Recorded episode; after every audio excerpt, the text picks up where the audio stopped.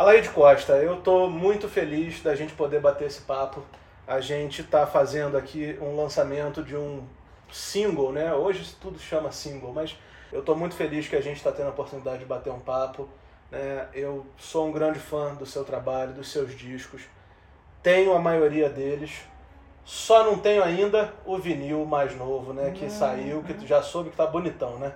Tá bonitão, é. sim, ó. O presentão que eu ganhei, é. Assim, um, alguns dias antes do meu aniversário, é, né? Eu soube. E a gente vai falar bastante sobre esse disco e também anunciar aqui, lançar em primeira mão, né? Acho que é a primeira entrevista que você está tá fazendo com relação a isso, do single que vai sair agora, também próximo ao seu aniversário, em dezembro, é, de uma gravação histórica, raríssima, do Festival Universitário da TV Tupi de 1969, que você gravou e cantou a Cavalos do Meio-Dia. Né? Então uhum. vamos falar um pouquinho disso, um pouquinho do seu disco mais recente. Enfim, muito obrigado, Elaide. Eu que agradeço o convite, tá bom? Tá bom.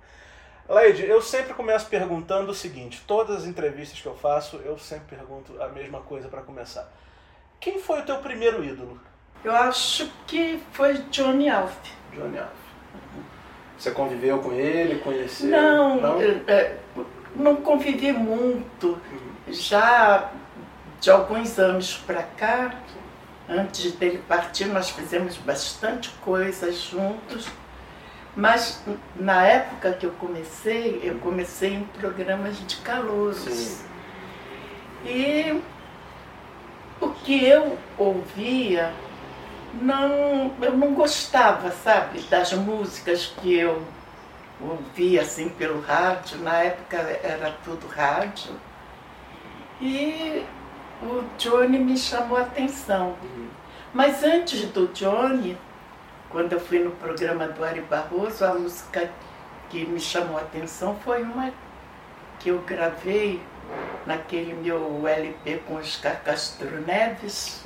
Noturno em Tempo de Samba. Sim. O Silvio Caldas que cantava. Certo. Foi aquela música que, que me chamou a atenção mesmo para ir no Ari Barroso. Você se lembra, então, depois dessa fase de você ir nos programas de rádio e tudo, você se lembra qual foi ou como foi a primeira vez que você entrou num estúdio para gravar profissionalmente? Me lembro. Eu, eu me lembro que eu, que eu gravei num estúdio é, lá na Avenida Rio Branco. Não era Odeon. Uhum. Foi. Era Mocambo. Sim. Mas eu, eu gravei, passado algum tempo, falaram que a Mocambo tinha fechado. Eu não tomei conhecimento desse disco, eram 78 rotações. Mas é, conta a história que é o meu primeiro é, disco, né? O primeiro lançamento. Eles nem fizeram nada em rádio, divulgação, nada. Então eu, eu considero o primeiro mesmo foi o da Odeon, porque daí houve uma divulgação, uma coisa toda, né? Que inclusive eu ganhei um prêmio de revelação do ano com esse, com esse disco da Odeon. E como que aflorou o teu lado compositora? E aí é engraçado, né, que eu ia para os programas de calouros e sempre que eu via um piano, deixava todo mundo sair do estúdio e ficava lá mexendo, aí vinham os acordes, vinham as melodias na minha cabeça, eu não sei como, como é, traduzir o, o que acontecia ali, não, sabe? Mas você acabou sendo, a gente vai falar isso mais um pouquinho, mas é, é ótimo a gente localizar as pessoas que estão assistindo a gente, Alaide, porque você acabou se tornando uma compositora parceira de outros compositores de diversas gerações. Por exemplo, no teu disco mais recente você é parceira do Nando Reis, né? Pois é. Aliás, eu fiquei muito surpresa de saber que ele é meu fã. É. E que ele pediu é, ao Marcos Preto é, que ele falasse comigo que, que ele gostaria de fazer uma letra para uma melodia minha. E aí, né, eu mandei a melodia. Vamos então falar é, com relação a esse single, esse lançamento que vai sair agora próximo ao seu aniversário. Você vai completar aniversário agora em dezembro, não é? 87 aninhos, olha só que Poxa, garota, né? Novinha, caramba, 87 anos, poxa. Olha, eu quando eu chegar aos meus 87 anos, eu quero estar gravando um disco incrível como esse que você fez. Ah, tá? obrigada. Quero fazer as coisas como você tem, tem feito, sabe? Eu acho que essa, esse lance de idade não significa nada. O que importa é o que está aqui, né? Uhum. E aqui, E aqui, com certeza. Bom, mas e aí 1969 então, né? Eu queria que você localizasse pra gente como era esse ambiente do Festival Universitário da Tupi, como que essa música Cavalos do Meio Dia chegou até você. Vamos fazer o apanhado geral sobre essa, essa fase. É, Então, eu morava aqui. Não, eu morava no Rio, morava aqui. Não, estava morando no Rio. Eu me lembro que o Adonis Caran, que fazia é, parte do, da equipe lá do festival, me ligou e falou que a Ana Maria Baiana e o parceiro dela é, gostariam que eu cantasse a música, defendesse essa música, que eu acho belíssima e que nem ficou entre as cinco primeiras, né? Mas tá aí, né? Tá aí. Linda de morrer. Então fiquei mais surpresa ainda quando eu, eu, eu soube que quem iria fazer o arranjo era Egberto Gismonte, Outro gênio. o- né? Nossa, e ele fez um arranjo tão lindo, tão lindo, tão lindo. Agora eu vou te contar, a música não é fácil de cantar não, viu? Ela, ela, ao mesmo instante que ela vai num ritmo, tem lá umas quebradas, se você não, não fizer, é, como diz a gíria, dança. Dança. Difícil. E eu acho que também tem uma coisa do, do Egberto, né, Leide? Porque o Egberto, ele consegue, dentro da complexidade das coisas que ele faz, trazer uma beleza tão única Uhum. né, para tudo que ele, que ele coloca a mão. Eu sou um grande fã do Egberto e, e acho que esse, esse- essa parceria, esse casamento aí entre vocês dois acabou dando uma.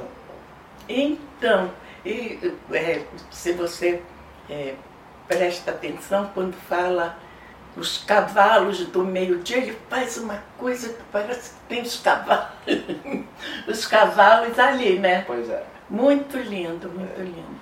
Você se lembra exatamente do dia da, da- que você cantou? Foi no dia 4 de setembro de 69, lá no Teatro João Caetano. lá no Rio. Você se lembra desse dia? Você se lembra do clima, do ambiente? Ah, eu- me lembro. Eu me lembro que eu apanhei um pouquinho né, no ensaio, né? Justamente pelas quebradas que tem na música. Uhum. Mas aí deu tudo certo e é, o pessoal gostou muito, né? A plateia, assim, foi. Você acha, Laide, vou te fazer uma pergunta que esse assunto surgiu numa outra entrevista que eu fiz e eu acho que tem tudo a ver eu fazer essa pergunta para você. Você acha que existiam músicas é, que eram feitas, pensadas em festivais, ou seja, eram, era como se fosse músicas destinadas para festivais, com um estilo próprio para festivais, com, com toda uma moldura, né, uma arquitetura pensada nesse tipo de, de evento? Ou você acha que não tinha nada a ver? Ah, eu acho que o- os Cavalos do Meio-Dia foi para o festival, mas que não seria uma música para festival, que ela é elaborada demais para festival, né? Mas eu acho que foi a forma deles apresentarem a música. Eu acho que é exatamente isso, eu concordo com você. Eu já ouvi outras gravações desse mesmo festival, outros, outros cantores que defenderam músicas nesse, nesse mesmo dia que você até, e a maioria parece dentro de uma fórmula, porém algumas, entre elas o Cavalo do Meio Dia, saem dessa fórmula uhum. com uma ousadia maior, né? Uhum. Será que é por isso que a música ficou de fora? Eu creio que sim. É. Uma pena, Eu creio.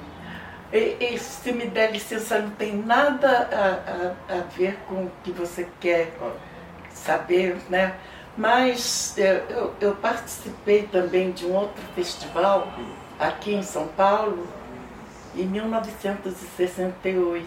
O ano anterior. O ano anterior. Ah. Eu cantei uma música do Zé Miguel Wisnik. Se chama Outra Viagem. Outra música também que, que eu acho que não tinha nada a ver com o festival, mas que era uma música muito elaborada, mas que essa sim ficou em quinto lugar. Certo. Mas na minha cabeça teria que ficar em primeiro, claro. né?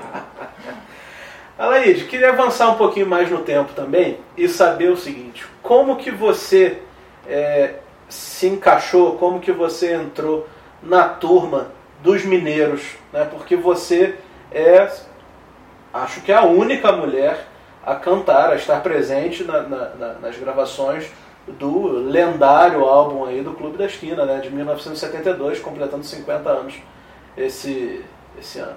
É, então, a música que eu canto com Milton foi uma música de carnaval.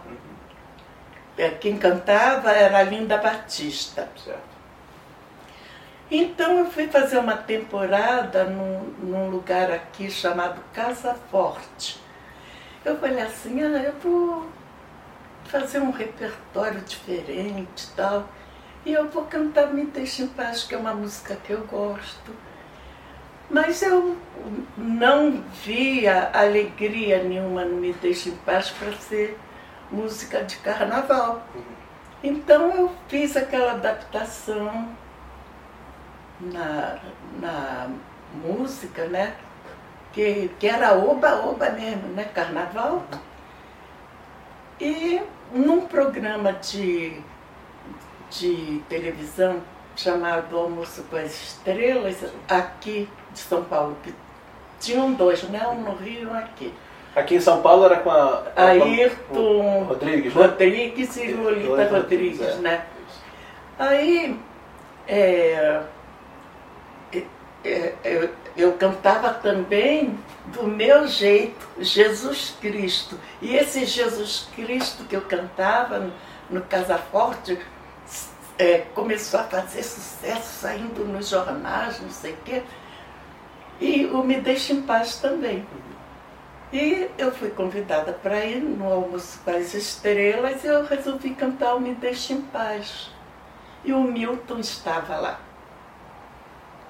E ele se apresentou antes de mim e o Ayrton falou assim, fica aí que eu vou chamar uma pessoa que eu acho que você deve gostar, que nós gostamos, aquelas coisas, né? Aí eu entrei, cantei Me Deixa em Paz e ele tentando acompanhar, mas ele não conhecia também Me Deixa em Paz. Quando terminou, ele falou assim: Ah, eu estou gravando um LP, gostaria de te convidar para participar. Aí eu falei assim: Ai, que bom, eu estava sete anos sem gravar, tá? Eu falei aí, ai, que bom, vou gravar e tal. Aí o tempo passou, passou, passou e nada, né? E aí eu cheguei até a pensar que ele havia esquecido, né? Até que um dia me ligaram da Odeon para eu ir para o Rio. Aí quando eu cheguei lá já estava o arranjo do Wagner Tiso pronto. Tudo prontinho, só para gravar. E aí você está eternizada no Clube da Esquina, né? Pois é. e aí, quatro anos depois, né, em 1976, você fez um disco que é praticamente outro Clube da Esquina, porque você tem ali todo mundo, você tem o Nelson Ângelo, você tem o Robertinho Silva, você tem o Novelli, que apesar de não ter gravado no primeiro Clube da Esquina, sempre foi um cara envolvido ali com, com aquela turma. Como é que isso aconteceu? Horta. Toninho Horta, lógico, óbvio. Como é que isso aconteceu? Como é que esse disco, a ideia desse disco surgiu? Como que foi reunir essa turma de novo? Milton Nascimento, é. né? Ele que resolveu faz, produzir, uhum. né? Ah, vou, vou gravar com a Laide, falou lá na Odeon, né? E ele resolveu reunir essa, esse pessoal todo. Vocês mantiveram contato, então, desde, desde que vocês se conheceram na, naquele ah, programa, sim. gravaram uhum. o Clube da Esquina, e aí esses quatro anos se passaram e vocês é, mantiveram de vez contato. em quando, uhum. né? Uhum. Esse disco, é, eu acho que tem uma relevância incrível, porque, sobretudo agora, quando o Clube da Esquina vem sendo alvo de diversas homenagens e tá para sair um livro onde, onde ele foi eleito o melhor disco da história da música brasileira. E para mim, o teu disco é um braço do Clube da Esquina, né? Uhum. Então, assim, você estava ali conectada com as coisas que estavam acontecendo. Né? A participação do Milton, então, foi te chamar, te trazer para o estúdio, arregimentar os músicos, chamar todo mundo. E o João Donato? Ah, João Donato, esse me deu um trabalho. Posso, posso entregar? Ele sabe pode, que eu falo, pode, né? Pode. João Donato me deu muito trabalho aí. Ele fez coisas belíssimas, né? Uhum, Mas e na hora de gravar o estúdio lá e tal, todo mundo lá, e cadê João Donato? Então, eu morava aqui em São Paulo, mas fiquei hospedada num hotel que nem existe mais ali na rua Senador Dantas. Teve um dia que, que eu ouvi uma conversa na, na Odeon assim, não vou dar o nome dos santos, né? Tudo bem. Aí, é, é, é, ah, o João Donato não chega, vamos, vamos trazer fulano de tal para o horário dele, porque tenho certeza que ele não vai chegar, que ele não chegava mesmo, né? Aí eu falei assim, ah é? Deixa comigo. Aí marcavam o estúdio às 10 da manhã. Uhum. Aí, a hora que o João chegou, eu falei assim, João, a partir de amanhã eu vou te buscar. Às 8 horas da manhã, 9 no máximo, para a gente chegar no estúdio um pouco antes das 10. A partir de amanhã. Eu levantava cedinho Ia lá para Copacabana buscar João todo santo dia. E aí foi, coitado do artista, né? Ele não tinha nada com isso. Chegou lá e João Gilberto estava, o João Donato estava lá com a orquestra, tudo ensaiando, e o moço não pôde gravar. Caramba. Aí eu parti de ir buscar o João e ele mesmo conta isso. Todo santo dia, até terminar. E essa foi a única vez que vocês gravaram juntos? Foi. É. Ah, não. Eu gravei antes uma coisa com, com o João, eu fazendo um, um improviso, que eu não me lembro mais, projeto Pixinguinha também, eu fiz com ele, com a banda Sá. Mas isso nunca saiu, Não, né? não, nunca é. saiu. Alaide, então finalmente vamos chegar aqui em 2022 porque eu estou animado demais com esse disco. Eu acho que é um dos grandes discos aí que foram lançados, né, da virada do ano passado para esse, né? E eu não posso deixar, não poderia deixar de comentar sobre esse disco. Foi uma ideia do Marcos Preto com o Emicida, como é que surgiu isso? Então, o Marcos Preto me ligou e falou assim, ah, eu e, e o Emicida estamos querendo fazer um trabalho com você. E eu pensei assim, ah, Emicida, faz uma coisa tão diferente. Ai, como será, né? Mas ao mesmo tempo eu pensei, pô, ele é um, um muito é jovem, mas é um, um moço muito inteligente. E eu, pô, vou lá, né? Também se eu não gostasse, né? Ia sair fora. Mas eu acabei gostando de tudo e foi. Eu queria comentar algumas faixas desse disco, né? É, como a gente falou logo no início, você acabou se tornando parceiro do Nando Reis, né, na faixa Tristonho. E, poxa, eu acho que é um encontro de gerações assim perfeito, porque eu imagino que o Nando tenha. O Nando é um grande colecionador de discos também, então ele certamente tem os seus discos dos anos 70 e 60. Eu imagino que deve ter sido uma, uma emoção para ele poder escrever para letra para você cantar e efetivamente torna, se tornar seu parceiro. Pois é, e por incrível que pareça, eu não conheço o Nando ainda pessoalmente. É mesmo?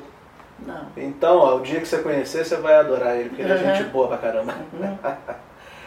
Outra música que tem aqui muito interessante é Nenhuma Ilusão da Fátima Guedes. Eu já entrevistei a Fátima Guedes aqui e eu acho ela uma compositora daquelas geniais. Assim. Ah, então, eu, eu sou fã de carteirinha da, da Fátima. Eu já gravei umas três ou quatro canções dela, né? E muito linda, né? É, eu acho que as pessoas me conhecem e mandaram as canções Perfeita já. perfeitas. É. Assim como é a do Guilherme Arantes, né? Bercese, né? Pois é. Ele caprichou, né? Caprichou. Caprichou. Eu vi um show do Guilherme Arantes em agosto, se eu não me engano, e ele tocou essa música só no piano. Uhum. Nossa, mas é, é incrível mesmo. E uma curiosidade que acabou não sendo lá muito boa, né? Infelizmente, você acabou gravando a última música que o Erasmo Carlos fez em vida. Assim, não sei se é a última que ele fez, mas pelo menos a última que ele lançou em Uhum. vida, né? Que é a, parceria dele com o Tim Bernardes, chamado Praga. Uhum. E uh, outra surpresa para mim, né? Foi ele ter mandado, né? É. E, e, e- e insistido, inclusive com Marcos Preto, que teria que sair no primeiro álbum, Uhum. que vai sair o segundo, Ah. né? E, nossa, eu fiquei muito emocionada, assim, né? É, é, um, um estilo, assim, bem diferente, né? Do que normalmente eu faço, mas eu gostei muito de ter feito. Você conhecia ele? Já tinha estado? Encontrei com ele uma vez na vida na TV Record, É. nos anos 60 ainda. No programa Jovem Guarda, será? Foi Você foi eu programa? fui convidada uma vez para ir na Jovem, Ga- na Jovem Guarda. Que legal. Você se lembra o que que você cantou? Não, não me lembro. Poxa, é uma pena que não tenha registro de nada dessa época, né? É. Que pegou fogo, né? E- Uhum. é, mas eu, eu fico, fico feliz de saber. É, as coisas, as informações que a gente tem acesso, né? Só mostra como que a, a Jovem Guarda acabava abrindo os braços para outros estilos, né? Eu, eu- sei que Ataúfo Alves foi lá, Caetano foi lá, Jorge Ben foi lá, agora estou sabendo que a Laíde Costa foi lá. que legal. E aí você só viu o Erasmo essa, Essa vez na vez. vida e enfim. Nunca mais. Caramba.